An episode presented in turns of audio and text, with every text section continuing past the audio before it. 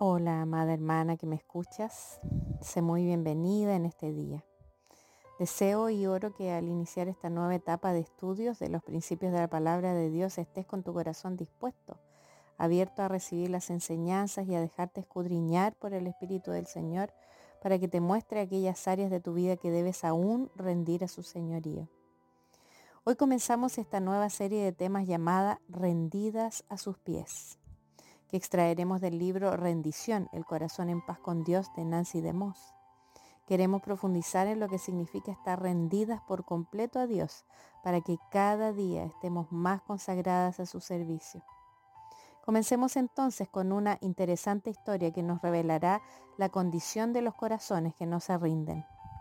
El 10 de marzo de 1974, casi 30 años después de terminada la Segunda Guerra Mundial, el teniente Hiro Onoda entregó finalmente su oxidada espada y se convirtió en el último soldado japonés en rendirse.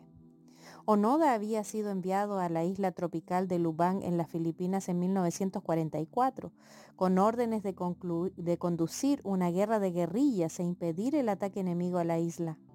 Sin embargo, cuando la guerra terminó, Onoda se negó a creer los mensajes que anunciaban la rendición de Japón. Así que durante 29 años, mucho después de la rendición o muerte de sus compañeros soldados, Onoda continuaba defendiendo el territorio de la isla, pero el derrotado para el derrotado ejército japonés. Se ocultó en la selva, viviendo fuera de su tierra, robando alimentos y suministros a los ciudadanos locales, evadiendo un equipo de búsqueda tras otro y matando al menos 30 nativos en el proceso.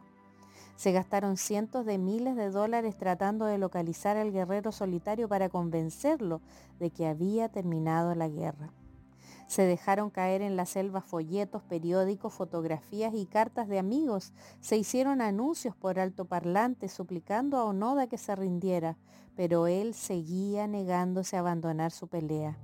En el esfuerzo se desplegaron unos 13.000 hombres antes de que Onoda finalmente recibiera una orden personal de su antiguo comandante y fuera persuadido a abandonar la inútil y solitaria guerra que había librado durante tantos años. En su autobiografía titulada No me rindo, mi guerra de 30 años, Onoda describe el momento en que comenzó a entender la realidad de lo que estaba sucediendo. Dice, me sentí como un tonto. ¿Qué había estado haciendo todos esos años? Por primera vez entendí que de verdad aquel era el final. Tiré del, del, cerrojo del fusil y saqué las balas. Me quité de encima la mochila que siempre había llevado conmigo y puse el arma sobre ella. La guerra finalmente había terminado. Al mirar desde la perspectiva actual la situación, Hiro Onoda parece haber estado en el mejor de los casos tristemente equivocado y en el peor haber sido absurdamente tonto. Piensa, los mejores años de su vida fueron desperdiciados peleando una guerra cuyo resultado ya se había decidido. Sin embargo, de alguna forma, la historia de Onoda no es un caso único, es nuestra historia también. Todos comenzamos la vida como miembros de una raza rebelde peleando nuestra propia guerra personal contra el soberano rey del universo. Para la mayoría esa resistencia se desarrolla a lo largo de toda la vida en una historia que podría titularse No me rindo. Algunas personas expresan su resistencia abiertamente, tal vez mediante un estilo de vida de lascivia y pervención desenfrenadas, otras son más sutiles. Son ciudadanos y líderes comunitarios aparentemente buenos, a veces miembros activos de la iglesia, pero en el fondo todo ser humano tiene una determinación innata a conducir su propia vida y no está dispuesto a que Cristo el Rey de Reyes sea su amo. La decisión de abandonar la pelea no es un asunto pequeño, sobre todo después de años de resistencia.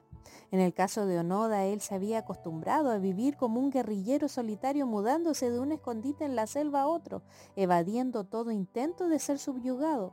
Para cuando tenía 52 años de edad, apenas conocía otra manera de vivir.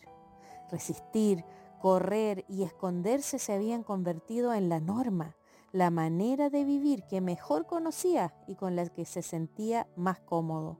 Para Onoda, la rendición significaba nada menos que alterar su estilo de vida radicalmente. La rendición a Cristo como Salvador y Señor no es menos transformadora, ya sea que ondeemos la bandera blanca a la edad de 8 o de 88 años. Esa rendición implica una transferencia de lealtad y una transformación de perspectiva que tienen que afectar todo aspecto de nuestra vida.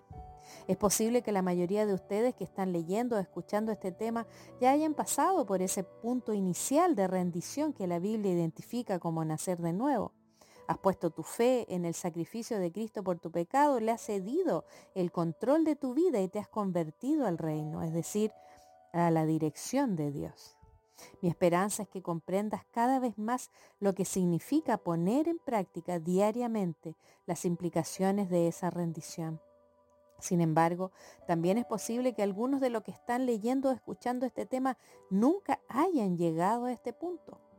Tal vez tú hayas hecho una profesión de fe, puede que durante mucho tiempo te hayas considerado cristiano y otras personas asuman que tú eres cristiano, pero es posible que en verdad nunca hayas nacido en la familia de Dios, nunca has ondeado la bandera blanca de rendición a Cristo. Nunca le has cedido el derecho de conducir tu vida a Él.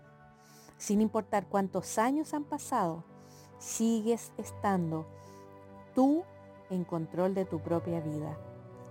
Es necesario entonces que se reconozca la necedad e inutilidad de seguir resistiendo y que creas y obedezcas el Evangelio que dice que Jesús es el Señor.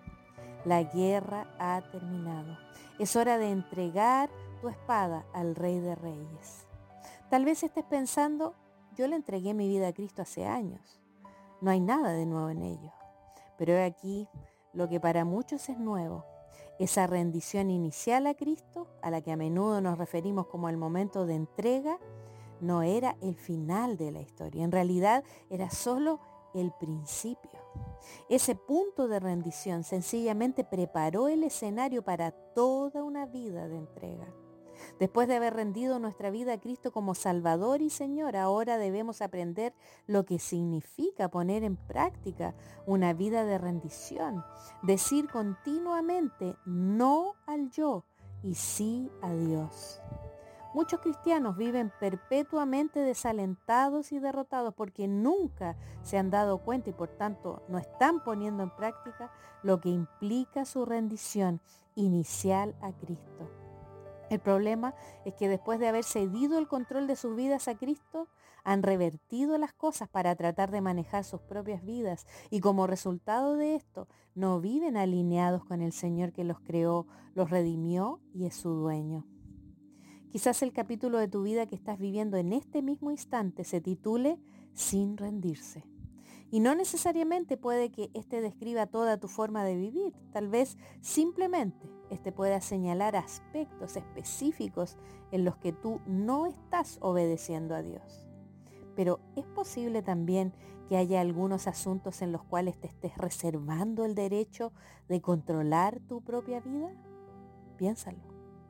En algunos puntos de tu peregrinación, después de haber profesado tu fe en Cristo, puedes darte cuenta de que hay áreas particulares de tu vida que aún no has entregado a Dios para su control y las razones para que esto suceda pueden variar.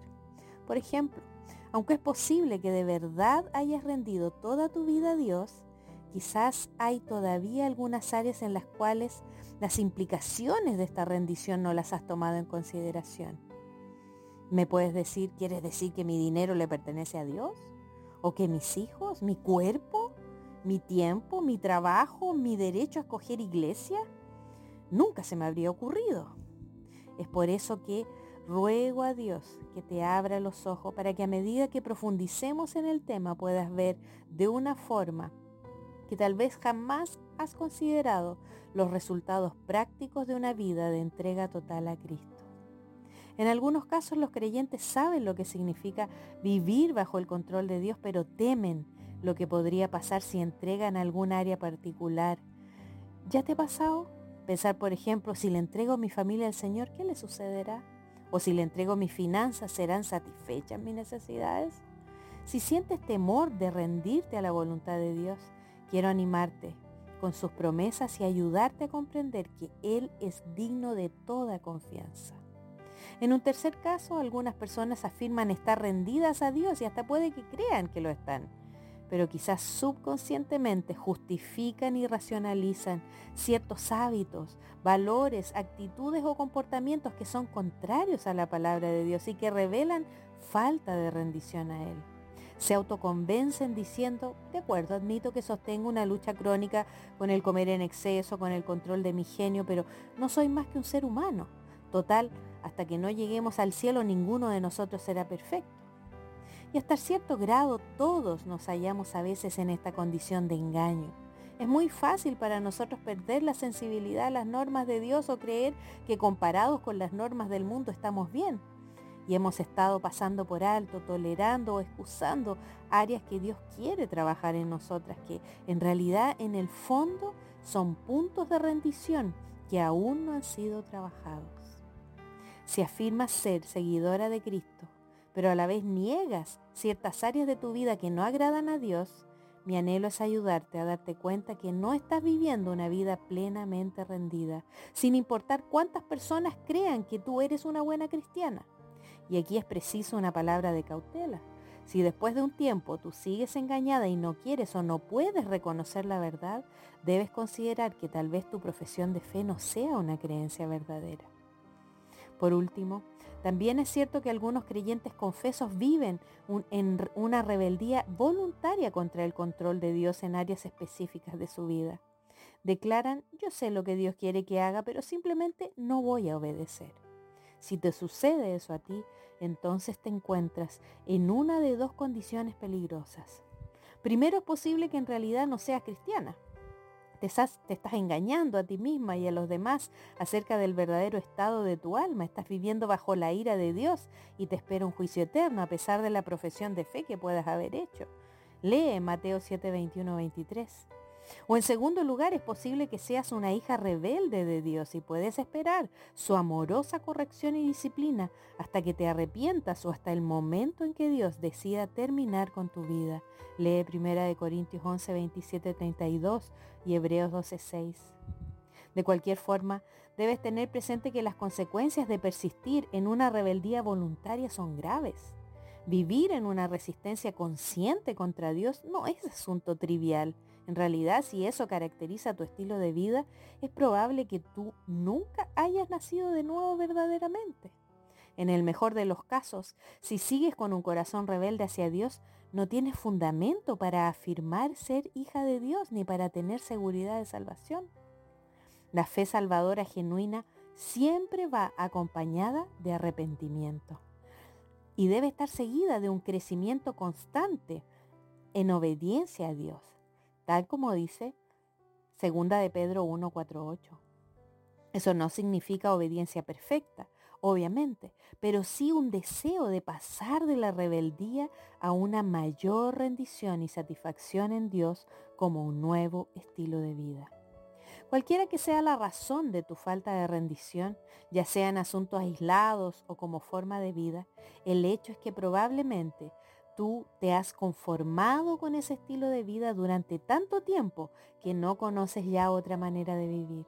Tal vez hasta pienses que eso es normal. Después de todo, tal vez tu vida no sea tan diferente a la de muchas otras personas que conoces.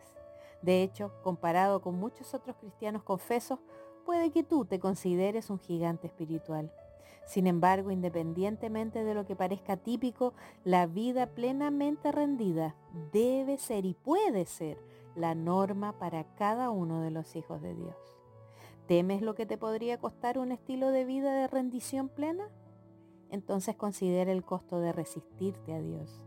Me vienen a la mente creyentes confesos que han desperdiciado trágicamente lo que pudieron haber sido los años más productivos y fructíferos de sus vidas, de manera muy parecida a lo que hizo Hiro Onoda se han satisfecho valiéndose por sí mismos y merodeando fuera de su tierra cuando podrían haberse deleitado en la mesa del banquete de Dios.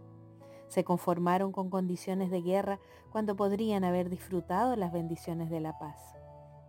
Como sucedió en el caso de Onoda, las vidas de otras personas se afectan invariablemente con nuestra resistencia. Hay muchos hombres y mujeres cuya negativa rendirse al señorío de Cristo ha dejado todo un rastro de relaciones rotas, con padres, pareja, hijos, amigos, hermanos de la iglesia y otros. Onoda puede haber temido las consecuencias que tendría que sufrir si se rendía, lo cual se comprende. ¿Acaso sería juzgado como criminal de guerra? ¿Lo sentenciarían a muerte? Imagínese el alivio de Onoda cuando finalmente entregó su espada y se rindió al presidente Marcos de las Filipinas y el presidente de inmediato le otorgó un perdón pleno y completo. La verdad es que la resistencia es mucho más costosa que la rendición. Rechazar la generosa provisión de salvación que Dios tiene para nosotros y no arrepentirnos acatando su mandato final, eh, su mandato significa castigo eterno por el pecado.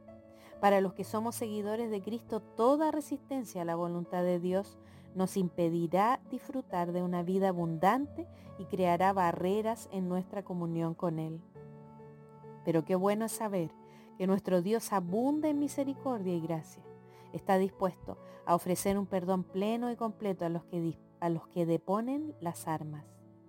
En la eternidad, sabiendo lo que no podemos ver ahora o lo que nos hemos rehusado a creer, toda resistencia de nuestra parte sería igual de necia y absurda a la actitud del soldado japonés que pasó tres décadas de su vida adulta escondido en una selva tropical, viviendo como un animal, peleando una guerra que había terminado hacía mucho tiempo. Al considerar el significado de la rendición cristiana, ruego para que tu corazón sea cautivado por una visión apremiante de aquel que afirma tener el derecho de conducir el universo. Ojalá que tú experimentes una percepción irresistible de los goces y las bendiciones que pueden ser tuyos cuando abandones el control a este Dios que te ama y que tiene en su mano toda tu vida. Terminemos esta reflexión inicial con las palabras del salmista que deben ser nuestra más profunda oración. Salmo 139, 23 y 24 dice, examíname, oh Dios, y conoce mi corazón, pruébame y conoce mis pensamientos, y ve si hay en mí camino de perversidad, y guíame en el camino eterno. Pídele hoy al Espíritu Santo de Dios que examine tu corazón en busca de áreas no rendidas a Él. Pídele que te pruebe y que traiga a tu mente aquellas áreas donde aún no has sondeado la bandera blanca esas áreas donde aún tienes el control, donde aún te resistes, áreas donde te has atrincherado por años. Deja que el Espíritu del Señor te hable, que abra tus ojos y te muestre lo que falta rendir. No te resistas, ríndete a su control y camina hacia Él para hallar paz para tu alma. Vale la pena. Déjale obrar en lo más profundo de tu corazón. Dile, Señor, a ti me rindo. Te invito a orar. Señor amado, abro mi corazón a ti para que me muestres si hay algún camino malo, algo aún de resistencia que impida mi rendición total a ti. Quiero agradarte en todo, mi Señor, y no deseo que nada impida mi entrega total a ti. Habla a mi mente y corazón y permite que haya en mí una actitud humilde para reconocer mis faltas. Oro en Cristo Jesús. Amén. Te mando un abrazo, querida hermana.